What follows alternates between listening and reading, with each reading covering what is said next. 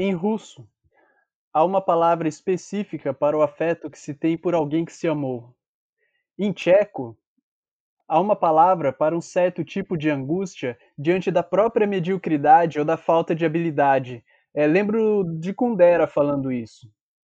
Na Escócia, parece que há uma palavra para o tique do lábio superior que indica antecipação da alegria. Em albanês, alegres 17 e 27 palavras, respectivamente, para sobrancelhas e bigodes. Em romeno, há sei lá quantas que significam, todas elas, neve, mas cada uma para especificar um tipo certo de neve, que por aqui, ao sol marinheiro da língua portuguesa, não distinguimos por necessidade. E se o russo olha para o amor antigo, veja bem, o japonês inventou uma palavra para um sentimento de pré-amor. Em Yagan, idioma indígena falado por um povo da Tierra del Fuego, Mamila Pina Tapai é aquele olhar trocado por duas pessoas quando ambas querem que a outra tome a iniciativa de fazer algo que ambas sabem que querem, mas. Mas o que é a coisa menos a palavra? A palavra menos a língua. Isso que se percebe num repente e não tem esqueleto nem contorno para apoiar sua existência, não existindo, pode ainda resistir? Se a língua nos funda a humanidade, e se há quem saiba que neve não é simplesmente neve, como amor não é simplesmente amor, assim como saudade não é só uma falta e calunga não é só saudade, mas também abismo e Deus, como posso eu dizer algo agora daqui de onde eu estou.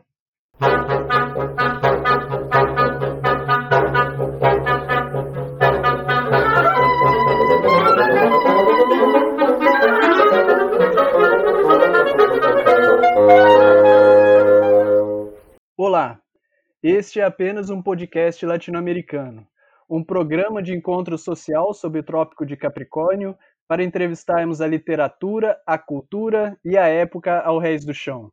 Agradecemos a hospitalidade dos seus ouvidos. Meu nome é Daniel Costa e eu estou aqui com Otávio Matigli para entrevistarmos Jéssica Tandara, bióloga, socióloga, pós-doutoranda em Química no Canadá e polidense. Tandy, nós temos visto esse crescimento do discurso anticientífico e às vezes a gente tem sentido que essa coisa é feita de verde e amarelo. É, mas você que está no exterior e tem outros pontos de observação, como é que isso te parece, hein? Olá, Daniel. Olá, Otávio. Muito obrigada por me receberem Olá. no podcast. É, essa é uma questão que realmente não tem, não tem fronteiras, Daniel. E, infelizmente, é um movimento que a gente eu não vou dizer que a gente vê crescendo, porque ele sempre existiu, mas com a dinâmica política que a gente tem observado em diversos países, como nos Estados Unidos, em diversos países da Europa, no próprio Brasil e na América Latina, esses discursos anticientíficos têm tido palco, eles têm tido voz. Então, aquelas pessoas que antes ficavam ali no seu cantinho, conjecturando a respeito das vacinas, a respeito dos medicamentos, do dinheiro investido na ciência, dos avanços científicos de uma maneira geral, hoje em dia elas encontram voz e elas têm força para expressarem as suas ideias, as suas insatisfações e questionarem a ciência, porém de uma forma que não é necessariamente o jeito mais científico de fazer isso. Então a gente tem sim é, visto esse movimento, essa, essa, essa força que tem tomado é, esses grupos que discutem ciência de uma forma completamente errônea mesmo, em, certos pontos, porque é, não é ciência, mas sim a, a, a ausência dela. Tandy, você é uma cientista, né, que passa por um repertório muito diverso, né? Você vai das ciências biológicas até a sociologia, e aí tem esse momento difícil em que o pensamento parece regredir para condições cada vez mais precárias, né? Fala um pouco do que, que tem te inspirado ultimamente. Olha, parece até absurdo falar isso, mas uma das coisas que tem me motivado a continuar nessa jornada científica de, de conhecimento, de descoberta, foi a pandemia. E não é com uma visão é, de gratidão, como algumas pessoas acabam trazendo também para essa discussão, quando a gente fala, ah, o que, que a pandemia tem feito você fazer? Não é, nesse, não é com esse viés um, holístico, vamos dizer assim, é mais mesmo com a questão de poder ter algo palpável para que a gente possa dedicar os esforços científicos e associar esses múltiplos conhecimentos, porque, de um lado, ficar no laboratório é muito legal, é algo que é gratificante, apesar de muito suado e muito sofrido, mas também fazer, poder fazer essa costura entre o que a gente produz no laboratório, materialmente falando, né, os avanços que a gente tem trazido para a questão da pandemia, juntamente com uma educação social e política para o uso dessas ferramentas, é algo que eu particularmente me sinto muito grata em poder trazer. E tem sido os meus uh, o que tem trazido uh, força para continuar nesses dias porque tem horas que é bastante cansativo tem horas que é bastante uh, demanda muito da gente enquanto enquanto pesquisador enquanto cidadão e consequentemente enquanto ser humano também Tandy, e no meio disso tudo, como é que foi a sua descoberta do polidense? Olha, na verdade, esse mês completa, eu completo dois anos de dança e é uma é uma situação que me, me enche de orgulho porque continuar numa atividade, persistir numa atividade por um tempo prolongado é algo que a gente deve comemorar certamente, ainda mais dentre tantas condições que acabaram impedindo as atividades de acontecerem normalmente, especificamente as quarentenas que a gente enfrentou nesses últimos tempos e tem enfrentado ainda. Mas a minha história com o polidense acabou como uma consequência de um fato que aconteceu há dois anos atrás, que foi o falecimento da minha avó, e eu estava na busca de algo que pudesse me tirar daquela situação de, de luto e de é, depressão, de, de uma tristeza que eu sentia, mas que não era possível simplesmente uh, acabar com tudo aquilo através de medicamento ou de terapia, porque tudo isso estava acontecendo, mas não estava surtindo o efeito que eu gostaria que tivesse. Então, foi meio que por acaso. Eu tinha interesse em voltar a dançar, eu, eu dancei em algumas ocasiões na minha vida, eu fiz balé por um tempo enquanto adulta já, e por, por diversas situações de vida eu acabei deixando de lado e eu decidi retomar a atividade de dança, porém eu estava procurando por uma coisa e acabei encontrando outra completamente diferente. O polidense, né, a gente tem algumas imaginações mais, mais fortes a respeito dele, mas parece que ele não é uma coisa só, né? Parece que ele tem algumas modalidades dentro dele. É, será que você podia falar um pouco como é que é essa cena e o que que você mais gosta, o que que te anima mais dentro dele? Bom, ele começou realmente como uma atividade dentro de clubes de strip, que consequentemente fortemente associada a profissionais do sexo, uma atividade sexualizada, erótica mesmo. Mas nos últimos 20 anos isso tem realmente mudado de figura e a gente tem um espalhamento de, de possibilidades que hoje em dia eu vou falar até para você que não, primeiramente, não existe uh, uma forma muito rígida de classificar ou de colocar determinados um, estilos de, ou modalidades de pole, mas tem algumas coisas que são linhas mais gerais que dá para a gente ter uma ideia e aí você vai encontrar diversos nomes. Uh, um deles é o pole como atividade de stripper mesmo, então ele vai ter toda uma, uma preparação e uma uh, caracterização para quem é profissional do sexo, vai trabalhar no, no clube de strip, aonde tem regras muito específicas. Um, a gente sabe que em alguns lugares do mundo essas atividades não são regulamentadas, então, consequentemente, não existe, enquanto atrelado a, ao trabalho é, de profissionais do sexo. Mas, por exemplo, aqui no Canadá existe a, a profissão stripper, aonde você trabalha realmente num clube e você tem diversos níveis de experiência artística enquanto dançarina, ou, né, necessariamente, isso não é um pré-requisito, mas acaba sendo associado por conta da origem né, que a gente conhece do pole dentro desses, desses ambientes.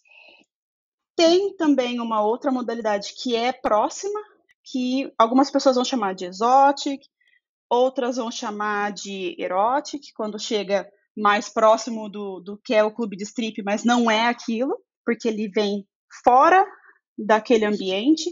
Alguns vão chamar também de hard exotic hard erotic. Uh, infelizmente não tem muitos termos em português para esse tipo de para esse tipo de modalidade, porque são coisas que estão realmente mais ligadas com as origens do pole e a origem do pole moderno que a gente conhece, ela se fez, né, ela se as origens do pole moderno vêm vem da da América do Norte, mais especificamente os Estados Unidos e o Canadá. Então, a gente não encontra muita tradução direta para esses termos em português ou em outras línguas mesmo. É, um outro subgênero dentro desse exótico são as dançarinas, dançarinos russos, que têm um estilo bastante desafiador e eles têm um foco muito grande em performances que vão lembrar muito ginastas, mas tem ainda muitos elementos do que é considerado exótico e também um viés de clube de strip, muito embora lá também não seja popular. Um outro, uma outra modalidade que a gente tem é o pole enquanto esporte ou uma atividade fitness. E esse é aquele que muita gente conhece, que no Brasil é o mais popular, que é um, o pole enquanto uma sucessão de diversos movimentos que podem ou não ter uma música de fundo. A música não é o mais importante, mas sim a habilidade a habilidade esportiva, a habilidade física e a, a limpeza e a fluidez dos movimentos. Então, a transição entre os movimentos é muito mais importante. E tem muitos elementos de ginástica olímpica, muitos elementos de dança, mas esses não são o foco dessa modalidade. Uh, um outro estilo que muitas vezes se, se confunde entre o esporte, algumas pessoas não sabem muito bem aonde colocar, é o que é chamado de clássico ou lírico ou de performance, aonde você tem muitos elementos das artes cênicas. Então, muitas performances elas têm toda uma construção em, baseada em contar uma história, ou fazer uma interpretação de uma música, seja ela uma música com letra ou, ou uma música instrumental. Então, você tem vários elementos, por exemplo, do balé clássico, tem elementos do balé contemporâneo, e muitas vezes essas performances também uh, têm o uso de fantasias, têm o uso de, de adereços para realmente ajudar a contar essa história, então ela é muito mais teatral. E como eu disse, variações diversas dessas, dessas classificações mais gerais, dependendo de onde você for, dependendo de onde você faz aula, dependendo do, de qual é a abordagem daquele instrutor que você que você decide fazer aula. Legal. Bom, o que eu queria perguntar é, é qual foi a sua trajetória pessoal dentro desse universo todo? Tipo, qual estilo você escolheu e por quê? Uhum. Um, a minha trajetória começou com, como eu disse, com uma curiosidade que é, o estúdio em que eu é, em que eu comecei a fazer aulas, ele oferecia uma aula teste, basicamente.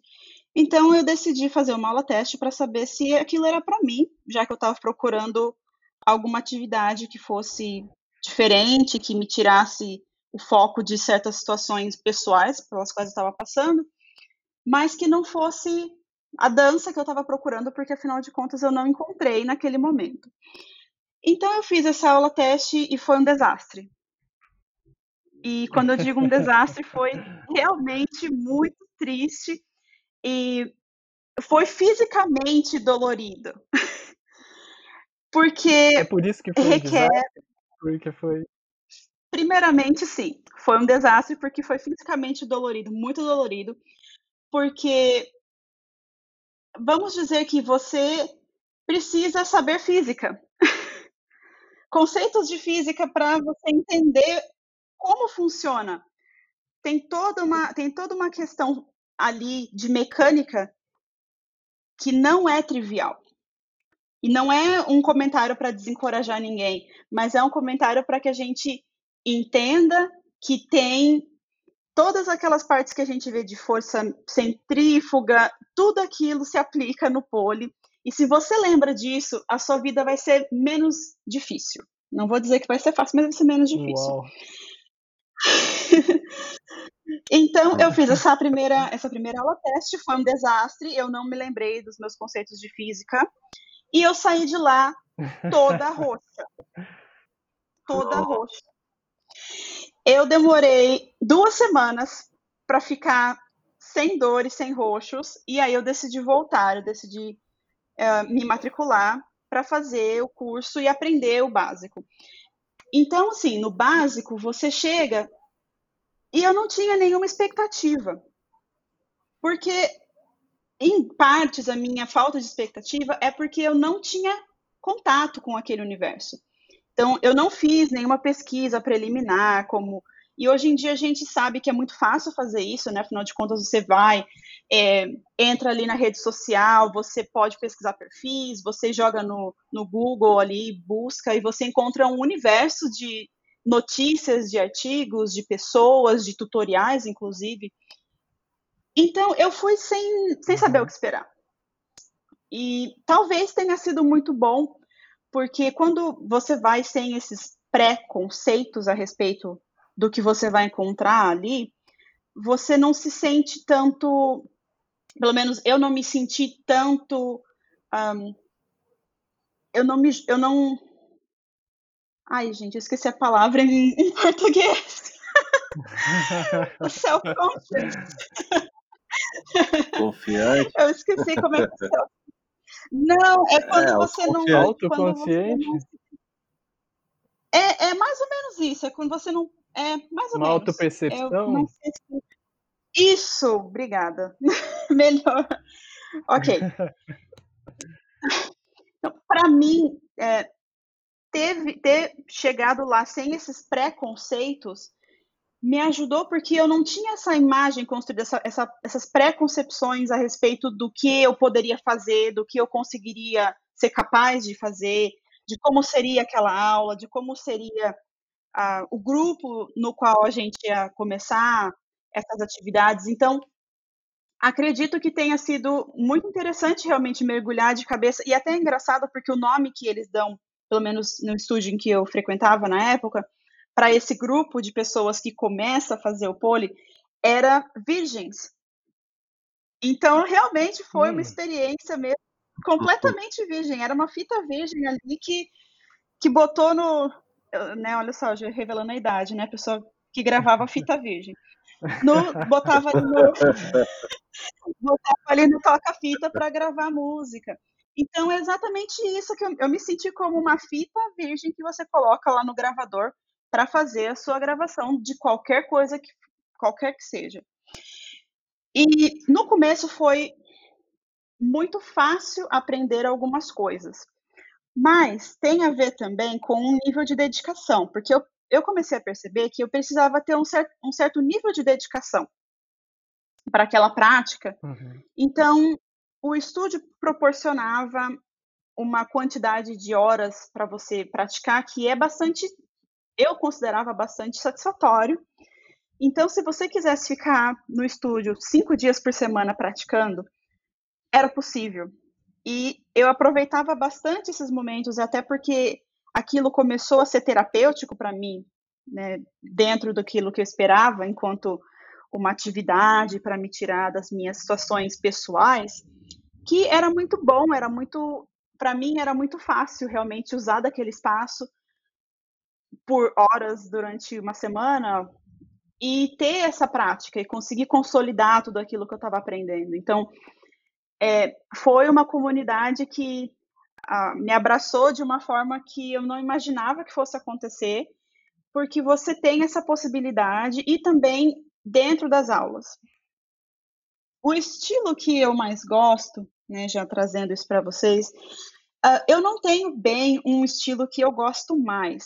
Eu acabei percebendo que eu não sou uma pessoa que é muito fiel a nenhum estilo. Eu sei, eu conheço aqueles que eu não gosto tanto, mas eu tenho aqueles que eu gosto de misturar.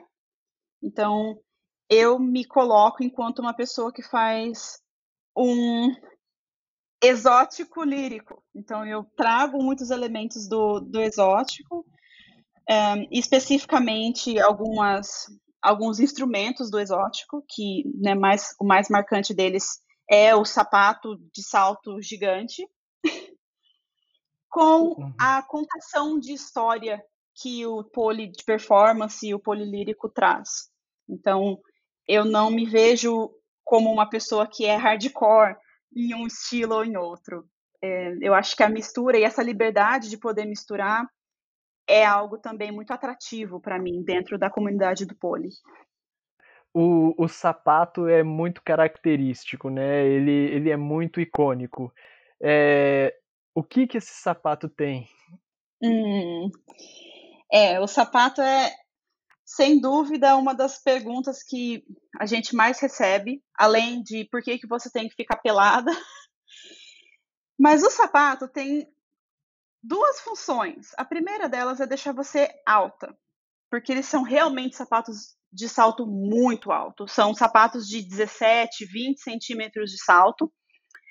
Então você fica acima, no caso de quem faz strip, por exemplo, você fica numa posição acima, então todo mundo consegue te ver.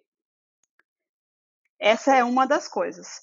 Tem, lógico, a questão erótica, a questão do fetiche, porque é um sapato de salto, e é um sapato de salto muito alto, e você fala, nossa, está se equilibrando naquele sapato, né? A gente sabe que tem toda uma erotização em cima do sapato de salto, especialmente vestido por mulheres, mas tem uma outra função também dentro do strip, dentro da especificamente do pessoal que dança exótico, o erótico, que os sapatos eles fazem barulho quando você bate.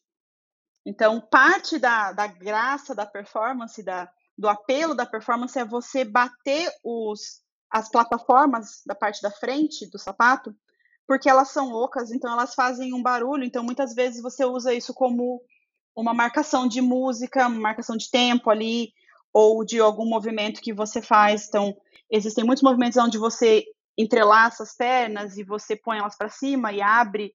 Então, você consegue marcar essa, esses movimentos, o tempo desses movimentos, usando esse, essa batida. Então, tem toda essa, toda essa necessidade de ser vista, né, ser vista enquanto uma pessoa que está fazendo a performance, acrescenta na sensualidade, especificamente para as pessoas que fazem polis, modalidades de pole mais relacionadas. O barulho também é algo característico e também traz toda aquela aquela de novo mais uma vez a fetichização agora por, por você estar tá fazendo todos aqueles movimentos, estar tá dançando e estar tá performando, em cima de algo tão desafiador. É mais ou menos o mesmo paralelo que se faz com uma sapatilha.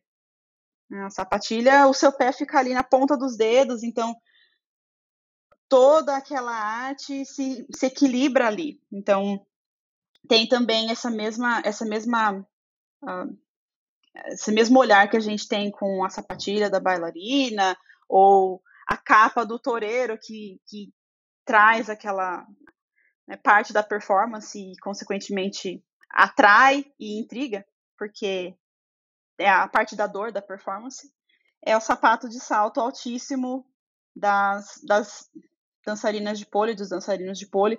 E só uma curiosidade a respeito do sapato, uma das marcas mais famosas, ela se chama Pleasers, né, que em inglês é, é, é dar prazer, é, é, ser prazeroso, então é algo que traz prazer, né, que está ligado de novo com a origem do pole, mas também né, da, da indústria do fetiche, né, do fetiche pornográfico, inclusive, porque você encontra esses sapatos em sex shops. Tandy, e, e você disse que as, as recém-chegadas elas eram chamadas de, de virgens, né? E eu queria saber como eram chamadas as veteranas.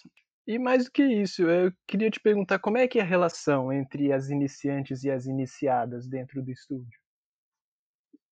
Bom, é uma pergunta muito interessante porque a gente tem o um nome para quem chega, mas a gente não tem o um nome para quem se especializa e se e acaba se tornando veterano dentro do dentro da prática.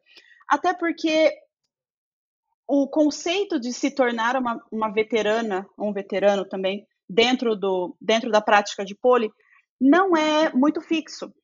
Algumas pessoas vão dizer que é o tempo de prática que vai te fazer isso. Então, ah, eu faço pole há número tal de anos, então isso me configura enquanto uma pessoa experiente, uma pessoa que já, já conhece tudo aquilo que é básico ou trivial. Outras pessoas vão falar, ah, se você consegue fazer, é, executar uma série de movimentos, e aí vem com uma lista de movimentos que você precisa aprender, você é considerado uma pessoa experiente. Outras pessoas vão falar, ah, se você fez módulos, né, muitas vezes o aprendizado é dividido em módulos, você cumpriu aquele, aquele cronograma, aquele currículo, você é uma pessoa que tem experiência. E a relação é basicamente de uma família mesmo, quando você ou de uma tutoria até dependendo das situações. Então, é, o que acontecia bastante e acontece em muitos estúdios é que você acaba, conforme você vai ganhando a experiência, você se sente melhor na, na acolhida das novas, né, dos recém-chegados. Então, você acaba conversando, falando, contando as suas experiências. Eu acho que isso é muito importante também, falar para as pessoas como é, ou pelo que você passou, porque acaba sendo muito encorajador. Você vê que, apesar de ser difícil, apesar de você se sentir um, inadequado, às vezes, naquele espaço, porque acontece de você se sentir um, fora daquilo ali, não é para você, é, são sentimentos bastante comuns e eu também tive isso é, por muitas vezes. E também a relação de você ensinar aquilo que você sabe. Então, se torna algo para além de um currículo que você tem que seguir, ou de um determinado número de aulas que você tem que fazer, ou de um determinado uh, número de movimentos que você tem que aprender para você ser considerado uma pessoa experiente. Então, é, muitas vezes pessoas com mais experiência me ensinaram coisas ou eu perguntei, olha, eu não estou conseguindo fazer tal coisa. Você conhece? A pessoa me mostrava e aí fazia. De novo, vem a física, vem a mecânica do, do movimento ali. E você acaba se pegando fazendo isso também, conforme você vai aprendendo, você também acaba sendo capaz de ensinar. Então, é uma relação de acolhimento, é uma relação de aprendizado e também de, de transmissão desse, desse aprendizado para frente para outras pessoas, de muitas perguntas. Né? É, você pergunta bastante, você tem que ter, em certo ponto, o seu aprendizado acaba sendo muito individualizado, de acordo com o seu tipo corporal, de acordo com os seus objetivos. Então, é, em alguns pontos as pessoas acabam buscando esse tratamento mais um a um com monitores, com professores. Então tem de tudo um pouco, na verdade. É, é um ambiente que te traz experiências novas e te coloca em posições diferentes a cada vez que você pisa no estúdio. Uhum. É, Tandy, e é, a gente entende, né, que a prática do, do exercício em si, né, ele pede o contato da pele diretamente com a barra de exercício, né? E para isso as meninas elas fazem a aula deixando a maior quantidade de pele expostas, né? Elas usam só um shortinho e um top. E e eu queria te perguntar o seguinte, olha, até no seu caso você dizia que você procurava o polidense para você conseguir superar algumas questões suas.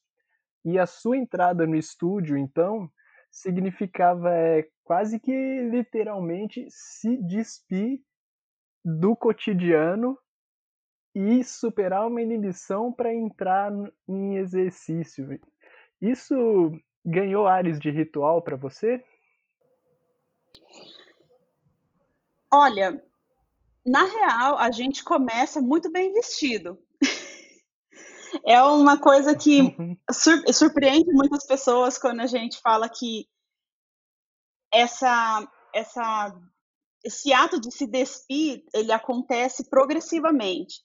E não tem um momento onde você decide, pelo menos para mim não teve um momento onde eu falei assim, poxa, eu acho que agora eu tenho que começar a usar menos roupa. Mas acontece. Uhum. E eu comecei a perceber também, porque eu, eu comecei a postar fotos em rede, na minha rede social e eu me lembro que as minhas primeiras fotos eu estava sempre de calça e sempre muito mais coberta e hoje em dia eu tenho muito menos roupa, consequentemente, do que eu tinha quando eu comecei. E é uma coisa que traz para muitas pessoas é, vergonha, né? Porque você tem que.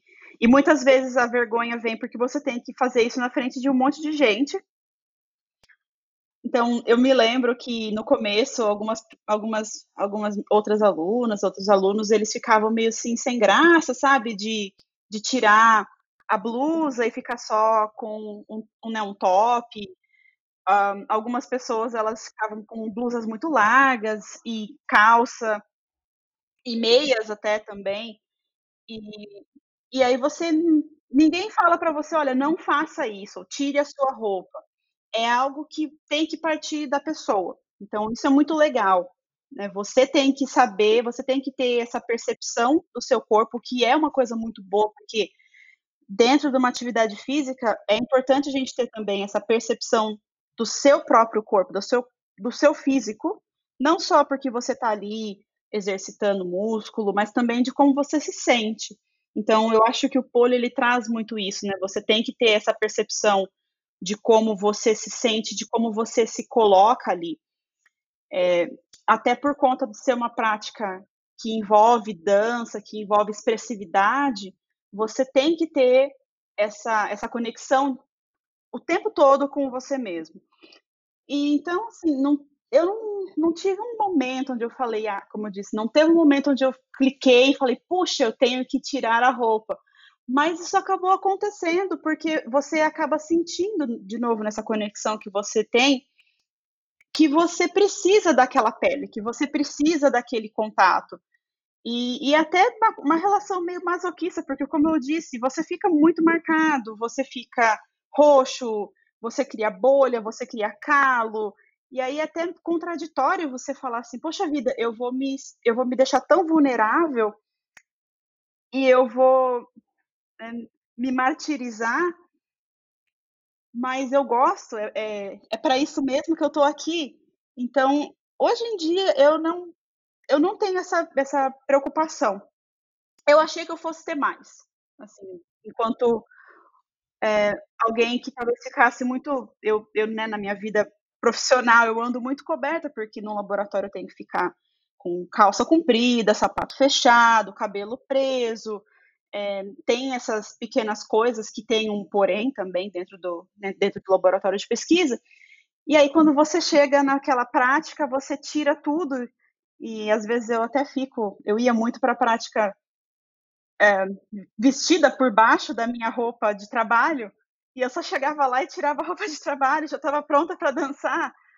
É, o que era para mim acho que o mais o mais radical assim nessa situação, que era você sair daquela daquela visão casual que você tem daquela visão profissional que você tem da pessoa e aí, bum, ela vira uma uma dançarina de pole dance em menos de cinco minutos.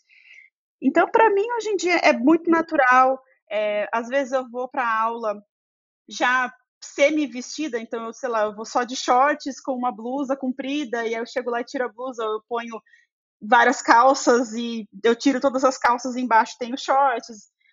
É, mas precisa, assim, de uma, dessa consciência, dessa conexão com o corpo, porque é, se não, se você se torna uma pessoa muito consciente também em excesso, né, a respeito do seu do seu corpo e traz alguns julgamentos, é, fica muito difícil esse essa esse despir-se para a prática.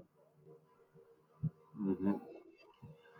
Oi, é, eu queria fazer uma pergunta, acho que talvez você já tenha respondido um pouco, mas é, se na hora que você aprende quando você faz aula, se existe algum tipo de orientação mais no sentido da intenção, sabe, uma orientação mais próxima do teatro, ou uma orientação mais sentimental, assim, com relação a, a performance?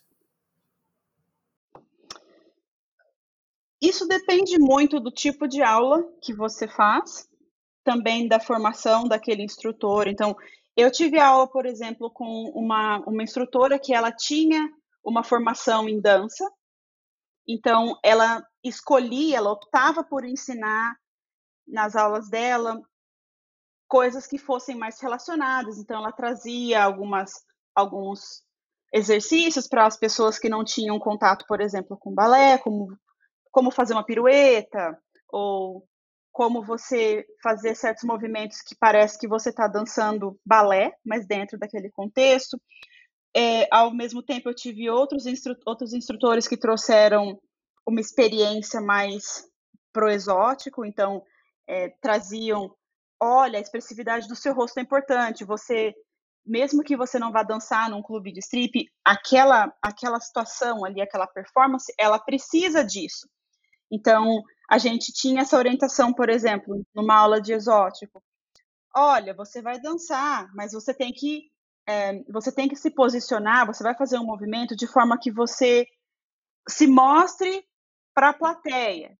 Então, a gente às vezes fazia é, certos movimentos e a gente tinha que, se, tinha que colocar, por exemplo, a perna de uma forma que você ficasse com o bumbum virado para a plateia. E aí você faz um olhar, então você tem que ficar olhando. Então uma das outras, uma outra instrutora falava, vocês têm que fingir que vocês estão olhando para as pessoas, mesmo que não tenha ninguém aqui. A gente está numa sala com um espelho e um punhado de pole, mas finjam que vocês estão apresentando. Então algumas pessoas tinham, tra elas traziam essa esse olhar de, olha, se vocês querem fazer uma apresentação no futuro, se vocês querem competir, se vocês querem fazer uma performance, vocês têm que começar a pensar nisso. Então, essas aulas são a prática que vocês têm para aprender esses pequenos truques ou essas é, ter essa orientação e aplicar isso nas práticas independentes e também no, no momento de performance ou no momento de competição. Ah, legal. É, Otandi, se você achar justo que a gente pense assim que num dia de apresentação, né, você passa da sua casa para a rua, depois você vai da rua para o camarim e aí eu imagino que depois você vá do camarim para o palco. É, quando você vai ter um dia de apresentação, você consegue falar um pouco que papel cada um desses lugares tem nos seus sentimentos daquele dia? Sim, muitos. Bom, é, primeiro que uma apresentação, pelo menos para mim, eu, eu tenho uma, uma coisa de levar isso muito a sério, a ponto de, de ser um comportamento que eu considero, às vezes, um pouco obsessivo. E eu falo isso abertamente porque tem eu acho que algumas pessoas, dependendo do, do, da modalidade que elas escolhem, ou da próprio, do próprio histórico mesmo daquela pessoa em relação a atividades artísticas, algumas pessoas têm essa, essa busca pelo perfeccionismo, essa busca pelo, pelo, pela arte a qualquer preço, a qualquer custo, nem que seja uh, né, o seu corpo ser a moeda de troca para ter aquela arte. E para mim isso é muito válido, isso é infeliz... infelizmente e felizmente é muito real. E eu acabei descobrindo isso da forma mais dura possível, que foi quando eu decidi fazer uma apresentação.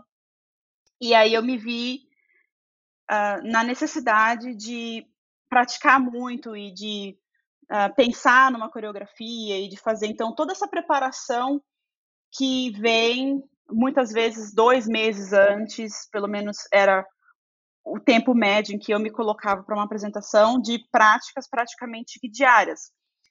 E aí, quando chegava no dia da apresentação, é, eu ia trabalhar, mas a minha cabeça fica naquilo, fica pensando na prática, pensando na recapitulando. Então, infelizmente, essa obsessão acaba é o ponto máximo dela, porque eu, eu acabo não me concentrando. E então, assim, é muito difícil é, é, e gera um pouco de culpa, pelo menos para mim, enquanto uma pessoa que não se dedica completamente à arte enquanto meio de vida. Você tem essas, esses sentimentos conflitantes de, poxa vida, eu tô no meu ambiente de trabalho, aqui é onde eu gero o meu sustento, eu tinha que estar tá me dedicando a isso, mas a cabeça está em outro lugar.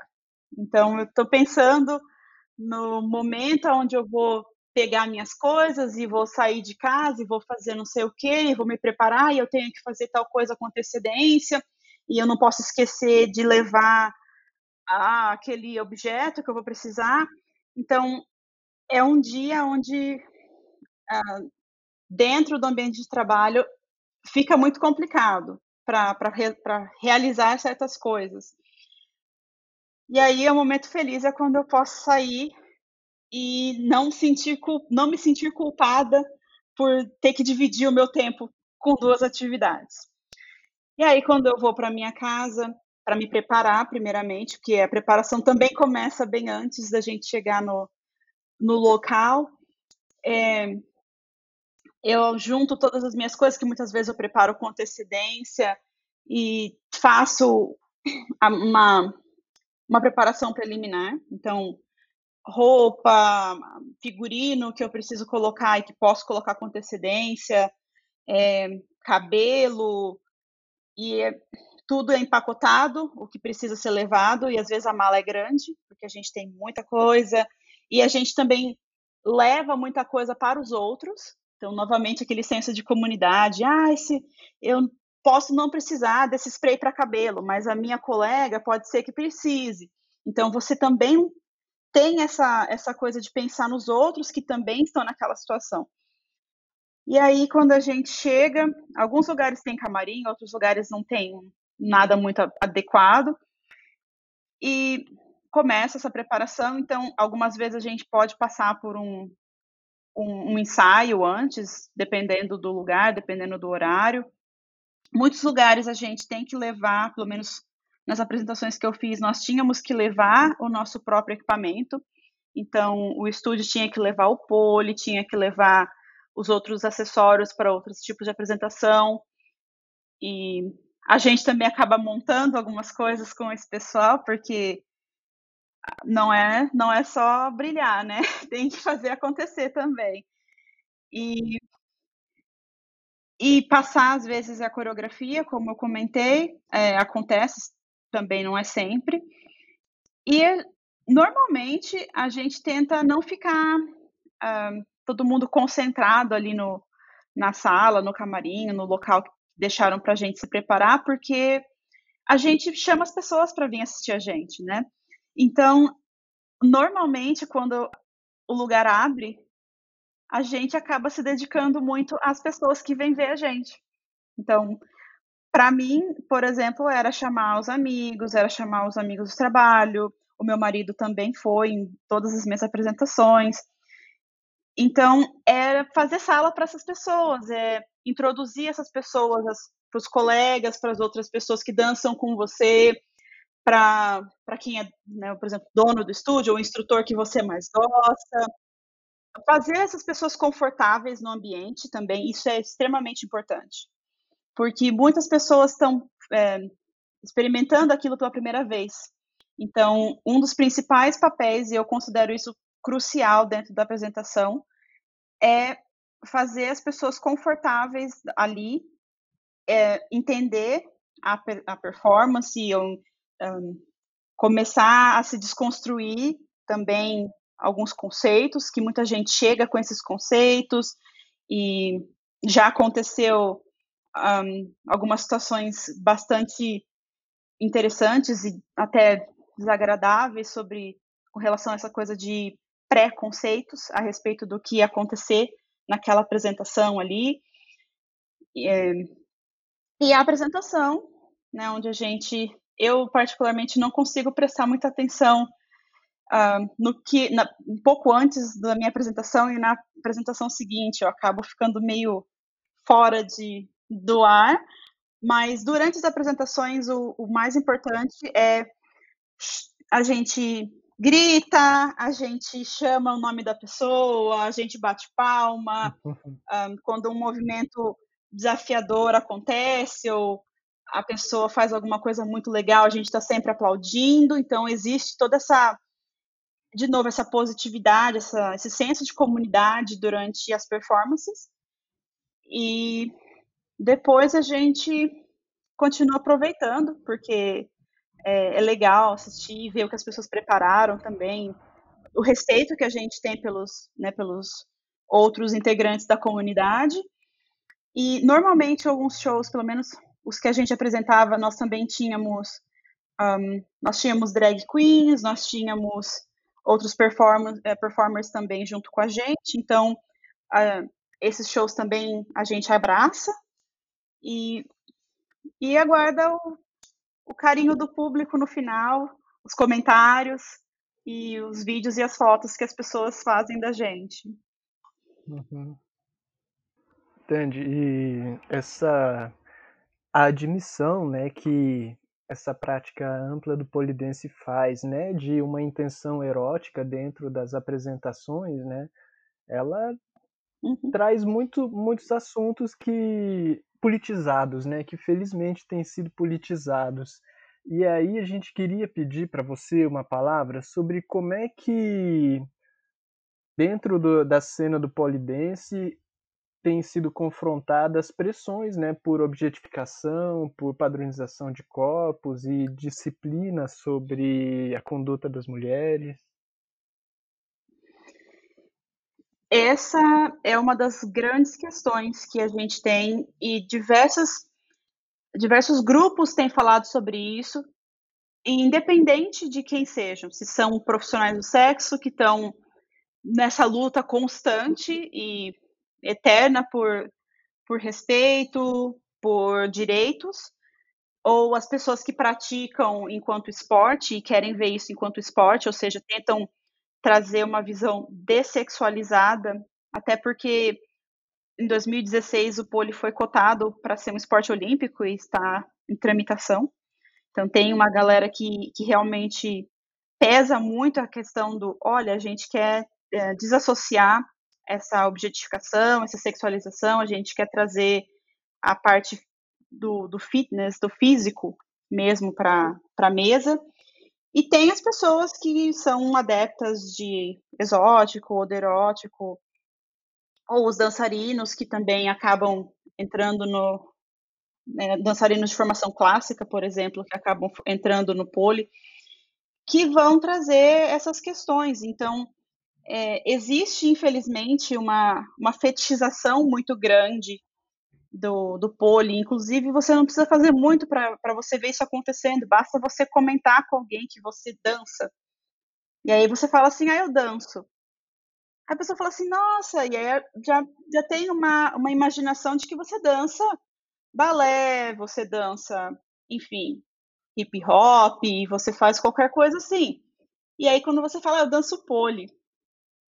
E aí você percebe na, no rosto das pessoas como que a expressão muda. E, e aí vem, né? Normalmente a gente, eu particularmente me preparo às vezes para. Porque quando eu, eu abro a boca para falar isso, às vezes vem uma enxurrada. E às vezes é uma enxurrada de perguntas hum. boas, e às vezes é uma enxurrada de. Eu posso falar bosta? você pode. pode falar o que você quiser. ok. Às vezes veio uma enxurrada de perguntas boas e às vezes veio um, caminhão de merda pra cima da gente. E as redes sociais são o palco perfeito para esse caminhão de merda ser despejado na cabeça de toda e qualquer praticante de polidense ou homens também. É, existe uma comunidade crescente de homens que dançam e eles também têm a cota deles de, de, de situações e de, de coisas que eles ouvem que é bastante complicado. Então, assim, existe toda essa situação porque as pessoas elas ainda têm muito, é, muito enraizado aquele conceito do clube de strip que a gente vê no filme. Até recentemente teve um filme da, com a Jennifer Lopes, da, chama As Golpistas, que já tem um título que não tem nada a ver com o original, que é Hustlers, que no caso é a galera que rala para fazer dinheiro, né? E você pode usar isso para qualquer pessoa, não só para quem é profissional do sexo. Então já vem com essa, essa carga de ah, você dança porque você se prostitui, ah, você dança porque você é porque você é golpista, ou você dança porque você ah, quer chamar atenção, você usa salto, o salto enorme porque você quer é, se expor, ou perguntas como ah, você faz isso para o seu companheiro? Ah, nossa, seu companheiro deve adorar. E por aí vai. Então, existe sim uma fetichização pesada é, em cima das pessoas que se colocam como dançarinos de pole. É, se você se expõe na rede social, inclusive muita gente tem contas à parte nas redes sociais para expor a parte de pole e para ter a sua vida pessoal é, preservada. É, eu comecei a gravar vídeos enquanto cientista há um tempo atrás e eu deixei as minhas fotos ali escondidinhas por um tempo, porque eu falei, eu sei que vai, vai interferir em um certo momento esse tipo de, esse tipo de, de conteúdo, mas eu não quis fazer uma coisa separada, porque não é para mim não é separado da minha vida mas muita gente, pela pressão que sofre, acaba separando esses dois mundos. Então, é, é, é volta naquilo que eu comentei de você se colocar, né, as camadas de roupa que a gente põe por cima da nossa, da nossa roupa de pole para parecer para a sociedade que você é uma pessoa normal, uma pessoa que, que se conforma, ou que você não vai misturar né, a sua profissão com a sua, a sua atividade de lazer. Então, é, é, uma, é uma luta constante. Ah, claro, tem o viés, o viés vai ser diferente de acordo com a, a sua relação com, com o pole. Então, no caso das profissionais do sexo, ultimamente, por conta da pandemia, elas têm tido muita dificuldade com relação a trabalho, porque os clubes fecharam, muita gente está recorrendo a alternativas na internet, e tem tido uma inundação de pessoas que não são da, do meio, que estão banalizando certos, certos canais que essas pessoas usam para poder vender o seu trabalho. Então, essa é uma das discussões principais. Uh, existe também o pessoal que, que quer dessexualizar o pole e, e uh, deixar tudo esterilizado, né, sem nenhum vestígio. Inclusive, muitas competições de pole são assim, elas são extremamente esterilizadas com relação a qualquer coisa que possa ter um mínimo de, de conotação, mesmo não intencional, sexual. Então, tem esse pessoal que vai brigar forte para tirar todo e qualquer vestígio do que o pole tinha na sua origem, ou do que as pessoas têm como um conceito. E tem a gente que né, são nossos dançarinos ocasionais que lutamos com a possibilidade de inclusão. Então, muita gente precisa brigar para poder ser visto, para poder ser atendido dentro da comunidade. Por exemplo, uh, um padrão de corpo é muito comum, você é bombardeado por uh, muitas vezes mulheres brancas, de baixa estatura e com um corpo magro, um corpo atlético. Então, você se sente pressionado a, a entrar nesse padrão e achar que você precisa ter aquele tipo de corpo. Muitas dessas pessoas praticam pole há anos, e aí você vê na, na rede social, você pensa que faz pouco tempo, e aí você se compara. Então, é, as pessoas elas acabam tendo essa, essas lutas particulares também para serem vistas enquanto pessoas que não são só mulheres cis, pessoas que de diversas, diversas origens, diversas orientações sexuais também, é, pessoas amputadas, tem, tem uma comunidade bastante grande também que, que tem falado muito a respeito de IPCDs de uma maneira geral, mas amputação tem sido uma da, das comunidades que tem ficado mais em alta agora uh, dentro do, do. Uh, pessoas negras, então tem uma discussão grande, mas em especial as pessoas gordas, porque é um ainda é ainda o maior dos problemas, vamos dizer assim, de visibilidade que se tem, que é você aceitar o corpo gordo enquanto um corpo bom para pole. Uhum. Tandy, e você citou, né, que você faz uma, você transita entre alguns gêneros um pouco diferentes, né? Como é que, uhum. como é que você entende o potencial do pole para ser um espaço de contação de histórias, hein, com essa mistura do exótico e do lírico? Bom, como toda performance que você traz um sentimento, você tem uma intenção por trás, o pole não é diferente. Então, você pode uh, pegar, por exemplo, uma, uma coisa simples de ser feita é você pegar uma música que você tem uma letra ali, analisar aquela letra e tentar representar aquele conteúdo de uma forma artística, dentro da sua dança, seja através dos movimentos que você faz, seja através do figurino que você veste, ou uma combinação de, várias, de vários elementos.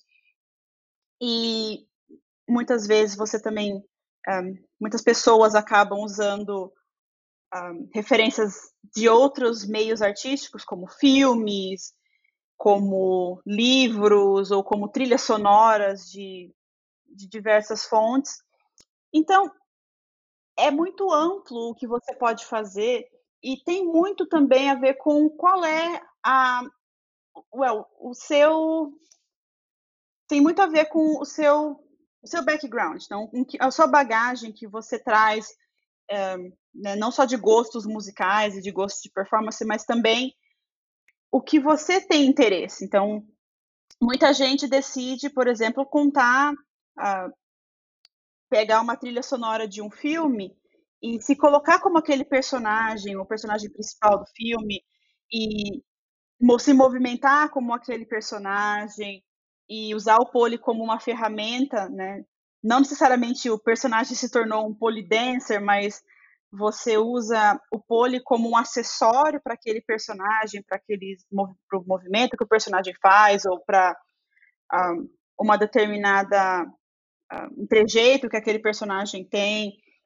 Tem pessoas que vão trazer um, uma coisa mais clássica, então tem mais a ver com balé mesmo, peças de, de ópera, e aí você traz toda aquela preparação que o balé tem, né, de trazer o, os movimentos relacionados àquele personagem, mas dentro do pole. Tem gente que vai contar uma história que não tem nada a ver, às vezes, com uma música, não está atrelada a nada, mas ela, ela quer, por exemplo, ah, eu quero me vestir como um personagem que eu criei. E tá tudo bem também. Então, as possibilidades são ilimitadas. E tem gente que simplesmente quer dançar na música. A gente tem, é, dentro das, das práticas do Folha, existe o que a gente chama de flow, que é simplesmente você colocar uma trilha sonora.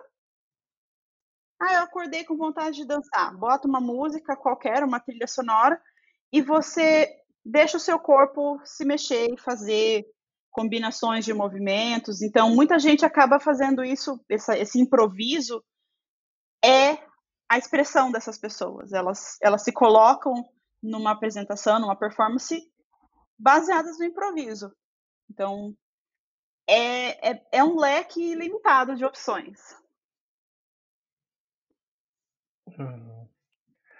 Tandy, a gente já está chegando ao fim da nossa entrevista e nesse momento, para fechar, a gente queria propor para você três perguntas e que você escolhesse a sua preferida para dar a sua versão para gente entre o que é a vida, o que é o palco ou o que é o erótico. Hum. Hum.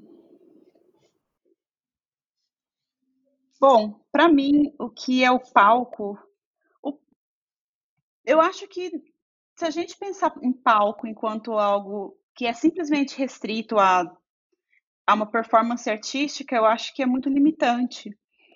Porque tudo que a gente faz, a gente está se colocando nesse palco.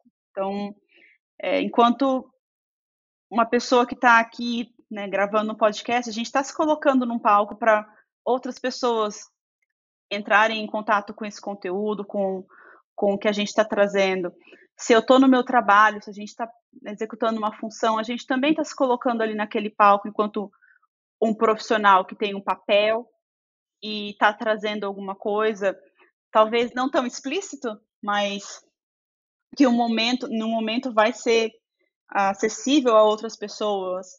Se a gente se coloca enquanto uma pessoa que é integrante da sociedade, as nossas ações também, a gente está se colocando nesse palco, nessa, nesse, nessa visão que nem sempre é tão explícita né, do, do espectador, mas nós sempre temos os espectadores em todos os aspectos da nossa vida, em todos os papéis que a gente quer e acaba representando ao longo dessa existência. Então, palco, quando a gente fala, ah, é, é ali o, o palanque de madeira que a gente se coloca por um determinado momento de tempo para ser visto, para se exibir para outras pessoas, é um dos tipos, é, é muito é limitante a gente só olhar para a nossa existência e achar que a gente nunca está pisando num palco, que a gente nunca está se colocando para ser visto enquanto uma pessoa que está trazendo alguma coisa, seja ela uma performance de uma função ou dos nossos das nossas, nossas visões de mundo para outras pessoas, como a gente está fazendo aqui, ou cuidado que a gente tem com as pessoas que a gente gosta, então a gente também está se expressando ali. Então, é, para mim, o que é o palco é qualquer lugar em que a gente pise e qualquer ação que a gente tome, a expressão que a gente faz dos nossos pensamentos, das nossas vontades, da, das nossas ações, das nossas atitudes. Então, é, basicamente, o mundo é um grande palco, então é, nós todos estamos atuando nele, performando, e mesmo depois que a gente morrer, a gente vai continuar nesse palco performando, seja com o que a gente deixar para o futuro, seja com as ideias que a gente espalhar para as outras pessoas, a gente vai continuar tendo espectadores. Então, é, é algo que a gente tem que pensar muito bem, né? Às vezes a gente faz tanta coisa sem pensar no mundo, a gente faz tantas ações pequenas que a gente não para para refletir, mas os espectadores estão aí, né? E cabe a gente decidir o que, que a gente quer mostrar para esses espectadores, o quão a gente vai ser atrelado a esses espectadores com relação ao que a gente vai trazer e o que, que a gente vai deixar para o futuro, né? Para os próximos que virão a ser nossos espectadores, mesmo quando a gente não estiver mais aqui. Muito bem, muito bem. Jéssica Tandara, muito obrigado pela sua entrevista. Muito obrigado. Valeu, Otávio. Valeu. Muito obrigado também a você que nos escuta até aqui. Muito obrigada pela, pela participação. Eu fiquei muito lisonjeada com o convite. Dizer que um homem é heterossexual implica somente que ele mantém relações sexuais exclusivamente com o sexo oposto, ou seja, mulheres. Tudo ou quase tudo que é próprio do amor, a maioria dos homens héteros reservam exclusivamente para outros homens. As pessoas que eles admiram, respeitam, adoram e veneram, honram, quem eles imitam, idolatram e com quem criam vínculos mais profundos, a quem estão dispostos a ensinar e com quem estão dispostos a aprender. Aqueles cujo respeito, admiração, reconhecimento, honra, reverência e amor eles desejam. Estes são, em sua maioria esmagadora, outros homens.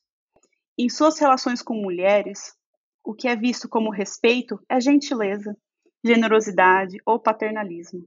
O que é visto como honra é a colocação da mulher em uma redoma. Das mulheres, eles querem devoção, servitude e sexo. A cultura heterossexual masculina é homoafetiva. Ela cultiva o amor pelos homens.